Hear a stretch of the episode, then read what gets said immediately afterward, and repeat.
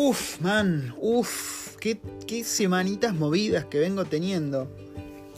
Buenas a todos, esto es otro capítulo de Recuerdos del Futuro.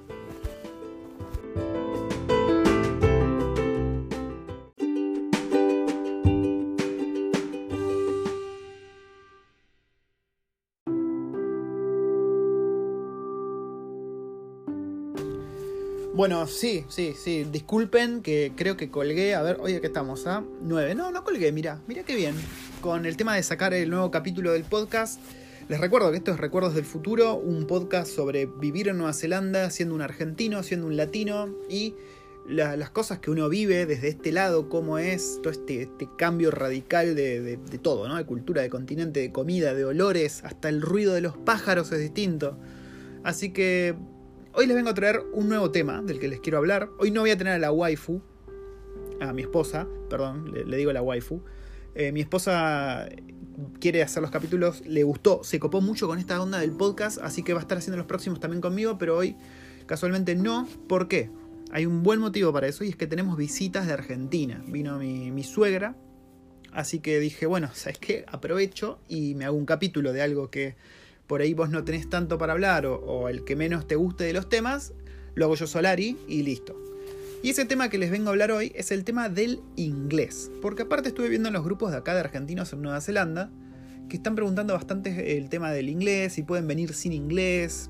Así que vamos a, vamos a sacar de un plumazo todo esto y vamos a hablar de cómo es, primero que nada, el inglés en Nueva Zelanda, qué otros idiomas se hablan acá en Nueva Zelanda, y cómo es el inglés acá en Nueva Zelanda y si podés o no venir sin inglés.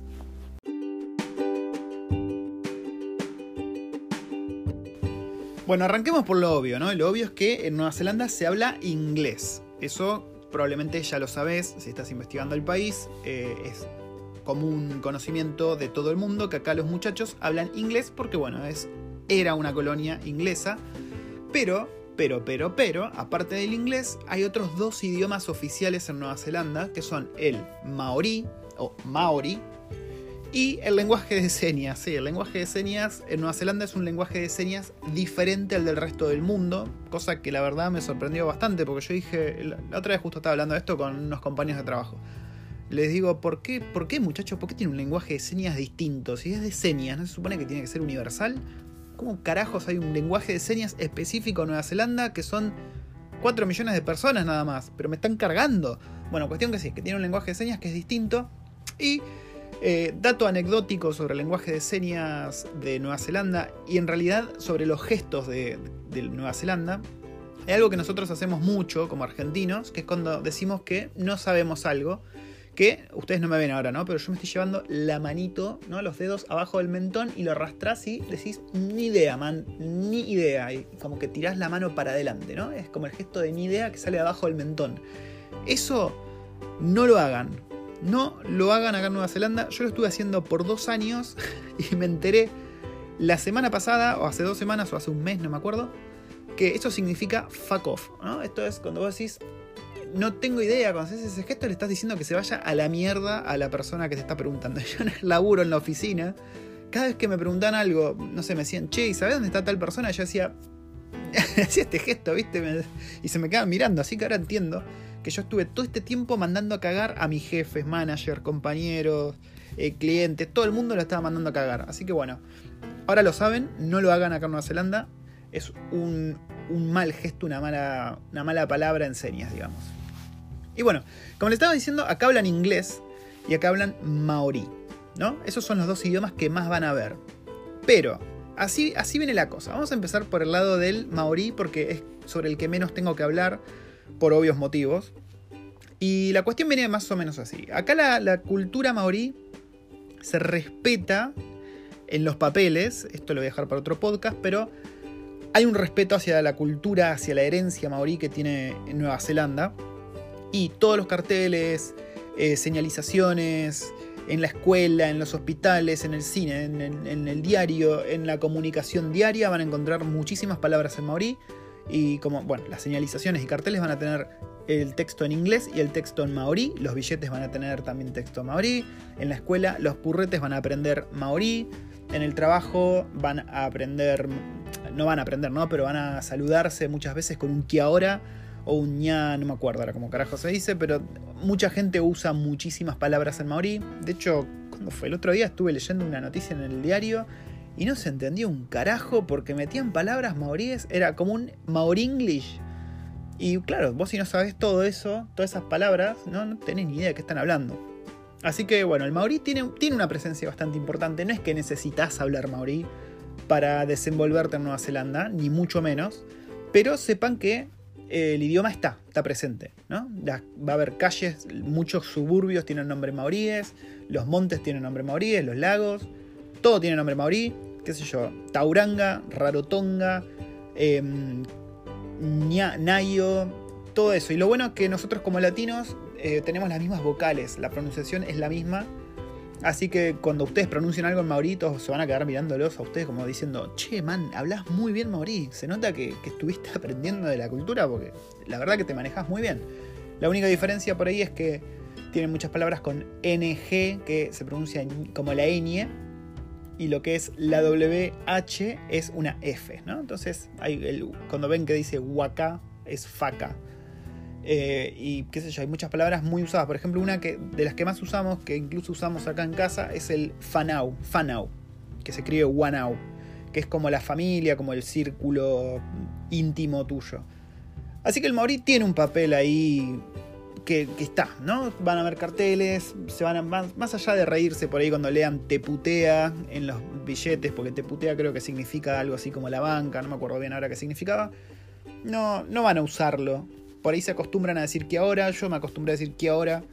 El fanau también lo uso, pero más que eso no, no van a ver, no van a usarlo. Así que el maorí es algo secundario, se disfruta, es así anecdótico, decís, uy, qué locos tiene Nueva Zelanda, maorí, digo cositas en maorí, pero más que eso no van a tener. Y bueno, pasemos al principal temita que es el inglés. El inglés de Nueva Zelanda, yo siempre lo comparo, discúlpenme hermanos chilenos, pero para mí eh, esto va con todo respeto, reitero, pero el inglés de Nueva Zelanda es como el español de los chilenos. No se entiende una mierda y muchas veces estás dudando de si te están hablando en inglés o si está sufriendo un ACB la persona, porque es demasiado distinto al inglés que vos podés estar acostumbrado de los americanos. Nosotros como argentinos estamos sobre todo más acostumbrados al inglés americano que al inglés eh, británico. Y bueno, también es muy distinto al inglés británico. Eh, de hecho, cuando yo escucho ahora un, a un inglés de, Inglaterra, de Reino Unido, es un placer, es como escuchar música clásica en mis oídos. Porque claro, estoy acostumbrado a escuchar kiwis todo el día, que no se les entiende una goma. Y esto es cuando venís, ¿no? Yo, a ver, ya habiendo estado dos años acá, me acostumbré al acento. Ya sé, ya en mi cabeza como que ya el autocompletar o, ajustar las palabras ya está ahí muy activo. Entonces ya sé que, que las pronunciaciones distintas ya las reemplazo y ya entiendo lo que me querían decir. Por darles un par de ejemplos. Acá lo que es la E, la E del inglés británico, del inglés americano, por ejemplo en seven o en better, de mejor, better o best o Wednesday, es una I. Entonces, en vez de decir seven, es seven. En vez de decir better, es beta. Es vira, vira. Así, exactamente así como estoy diciendo, es vira, vira. Decir, ¿qué carajo? Y en vez de decir Wednesday, es Wednesday. Wednesday, Wednesday. Es como día del viento, por algún motivo que desconozco, lo dicen así. Eh, ese es el, cambio más radical que tienen, pero ¿qué otras cosas hay? A ver, déjame pensar. Eh, también mastican mucho las palabras, a diferencia del australiano, el australiano es como que saca para afuera, ¿no? Lo que dice, te dice Australia, Australia, como que la boca muy abierta, y el kiwi como que lo dice muy para adentro, muy así masticado. Entonces, por ejemplo, el good day lo reemplazan y te dicen un grey, grey, grey, así bien, bien seco, grey. De hecho, yo me acostumbré y en joda les digo, cada vez que llego al laburo les digo grey, grey, mate. Eso es un buen día chango, ¿no? Estoy diciendo buen día, che. Acá el mate lo usan para absolutamente todo, es como nuestro che. El mate o el bro es como nuestro che. Es, hey mate, all good mate, yeah mate. Mate, mate para acá, mate para allá. Le mandan mate a todo lo que se te ocurra. Eh, y el inglés es muy, muy, muy difícil de entender porque aparte de la pronunciación eh, horripilante, que tienen. A ver, no sé si. A mí me resulta un poco chocante, no sé si horripilante es la palabra, eso es algo subjetivo y personal. Creo que. Sí, es más, leí hace poco que salió votado como el acento más sexy del planeta. Sexy, la verdad no entiendo para quién, pero bueno, hubo una encuesta que decía que era el acento más sexy. Se parece como un escocés. Si ustedes están familiarizados con el acento escocés, mm, bueno, no tanto como el escocés, como un irlandés, como una mezcla de irlandés y escocés, al cual le pegaron un mazazo en la cabeza y quedó hablando así. Es más o menos como, como se habla acá. Y otra cosa que es muy distinta, sobre todo si vienen acostumbrados del inglés americano, es la gramática. La gramática y el spelling de las palabras va a haber bastantes diferencias. ¿Qué sé yo? En vez del elevator es el lift acá, ¿no? Es el lift. el ascensor es el lift y lift se pronuncia igual que left, porque acá left, alias la izquierda, se dice lift. ¿Por qué? Porque pronuncian como el orto.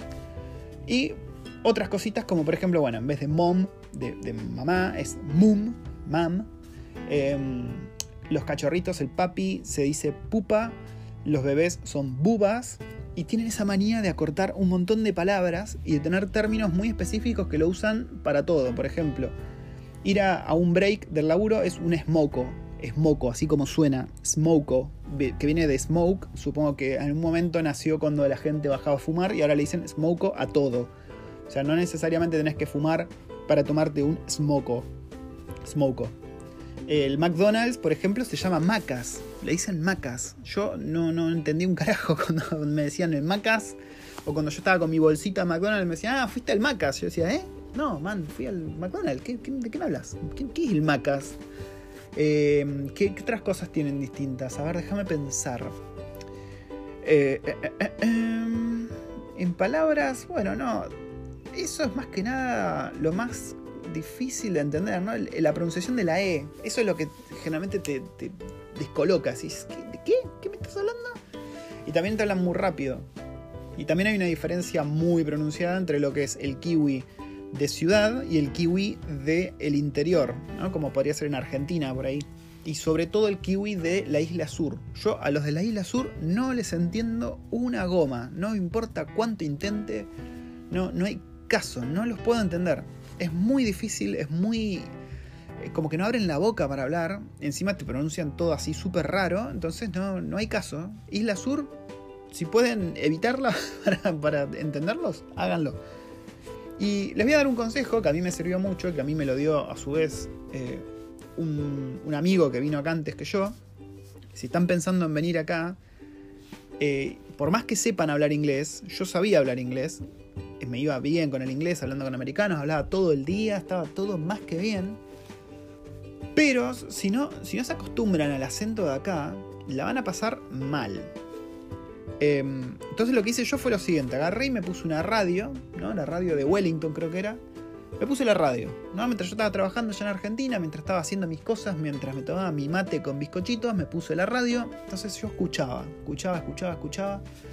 Eh, y empecé a escuchar las publicidades, ¿no? Hacia This Wednesday in the warehouse. Y decía, bueno, ¿qué carajo están diciendo? Y después con el tiempo fui cachando, diciendo, ah, mira, el, warehouse es el warehouse. El, Wednesday es el Wednesday. Em, cuando decía far better, era far better.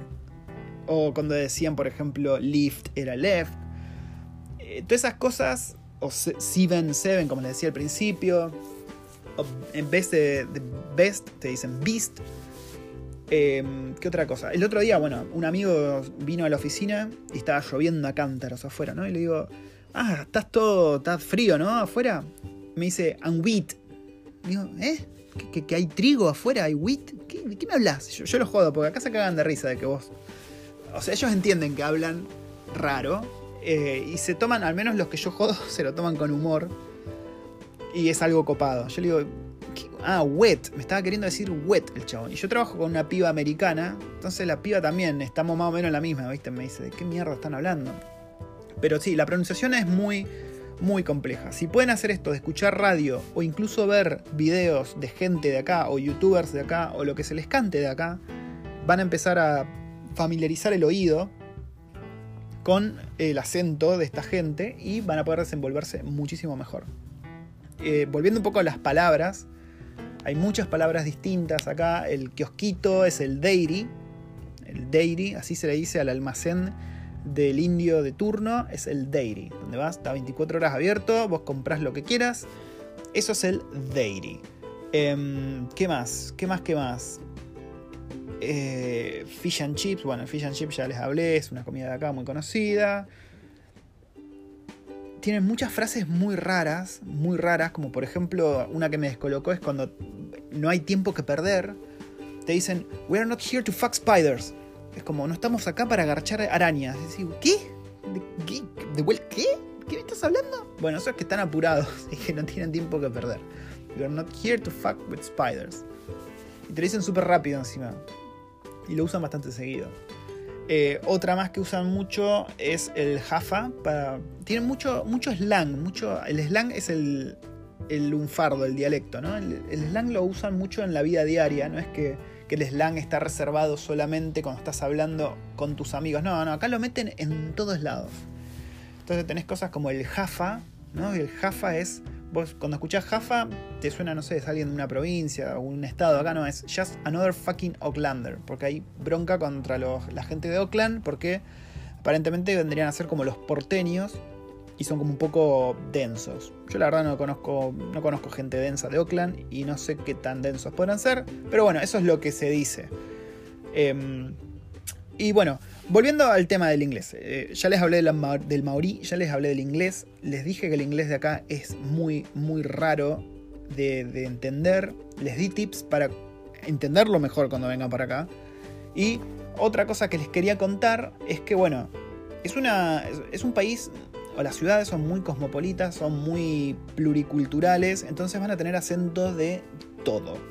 Van a tener acentos latinos, van a tener acentos indios a rolete, van a tener acento chino, acento árabe, acentos, déjame pensar, de gente de Europa, van a tener acento de sudafricanos, que a los sudafricanos no les entiendo una mierda tampoco. hay, hay sudafricanos a los que no les entiendo nada. Y bueno, me enteré hace poco yo. Eh, vergüenza, shame on me por, este gramo de ignorancia que tenía. Yo pensé que en Sudáfrica era una colonia inglesa o que había sido conquistado por los ingleses, pero no, resulta que, los que cayeron primero ahí son los holandeses. Entonces el afrikaans, que es el idioma que hablan ellos, aparte del inglés, es un idioma que está basado más que nada en el holandés. Entonces de ahí que tengan ese acento horrible. De vuelta, no horrible, es mi opinión personal, ¿no? Eh, un acento muy jodido de entender los sudafricanos, pero muy jodido de entender. Y así como los sudafricanos son jodidos de entender, los indios también hablan a su manera, entonces tenés un quilombo de acentos increíble. Y nosotros como argentinos, por más que no lo crean, todo el mundo, o sea, cualquiera que te cruce, si vos le preguntás, le decís, che, ¿de dónde crees que soy yo? Lo primero que te van a decir es, bueno, esto es si sos porteño, ¿no? O si sos de la provincia de Buenos Aires. O si sos uruguayo. Te van a decir, vos sos italiano. Cosa que a mí me sorprendió. Aparentemente nosotros tenemos una tonada muy tana, ¿no? Nuestra sangre. Nosotros hablamos eh, en, esta, en este tonito italiano. Decimos, eh, pero vos qué te pasa? Entonces como que suena muy italiano. Encima el gestito este, ustedes no me ven, pero estoy haciendo el gestito del montoncito, ¿viste? Y eso les sorprende. Y acá, esa es otra cosa, ojo. Esto es, esto es sobre el lenguaje de acá en Nueva Zelanda, pero también eso incluye el lenguaje corporal, ¿no? Ojo con el montoncito, porque el montoncito es un poco agresivo acá. O sea, si vos. Nosotros lo usamos mucho, ¿no? Estamos todo eh, ¿qué pasa? ¿Qué pasa? Y, hacemos montoncito. Traten de no.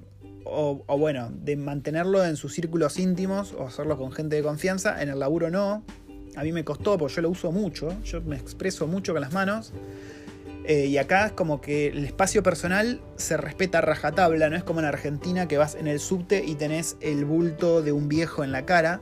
Acá como que el espacio personal es sagrado, ¿no? No te metas en mi espacio personal porque lo considero ya un poquito desagradable. Entonces vos cuando estás haciendo el montoncito, se siente un poco, ¿no? Como que estás invadiendo el espacio personal o que te estás aproximando mucho o que estás a punto de meterle un gnocchi.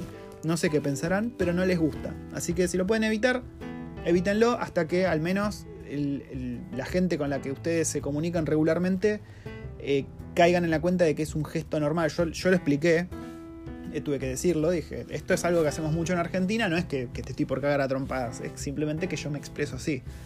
igualmente nuestro tono, nuestro tono suena un poco agresivo a veces, incluso en español, suena un poco violento, y bueno, acá también, y nosotros somos de hablar en un tono alto, ¿no? Acá se habla en un tono no tan alto, y nosotros como latinos somos un toque ruidosos.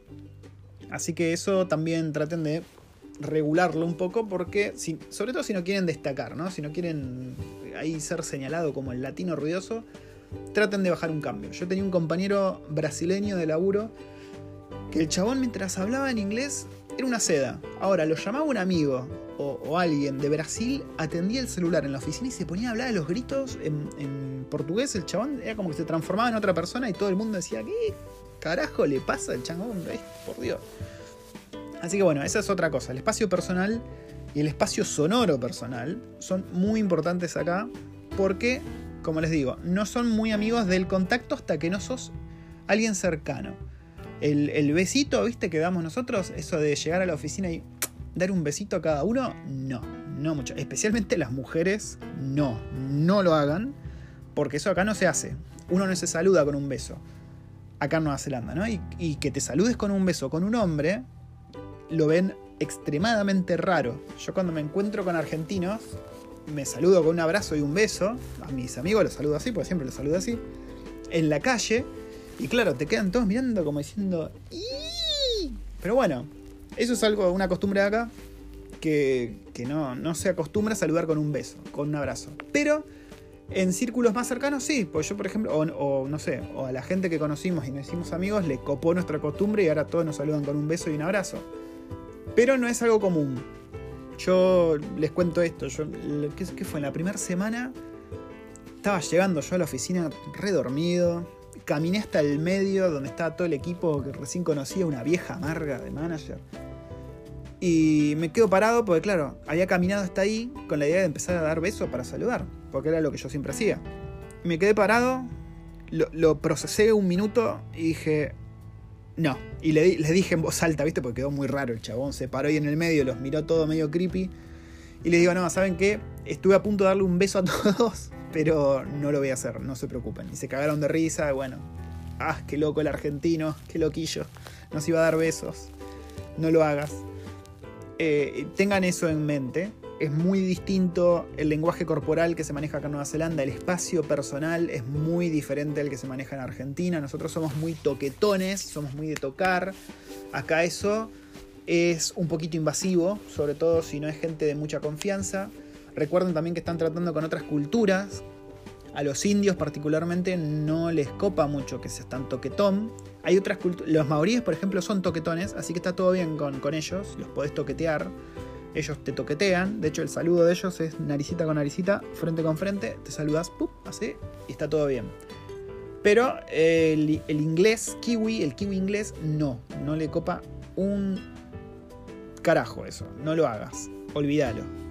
Em, y bueno, con respecto a las otras culturas, esto ya es más delicado, ¿no? Pero qué sé yo, cada cultura tiene cosas que no van.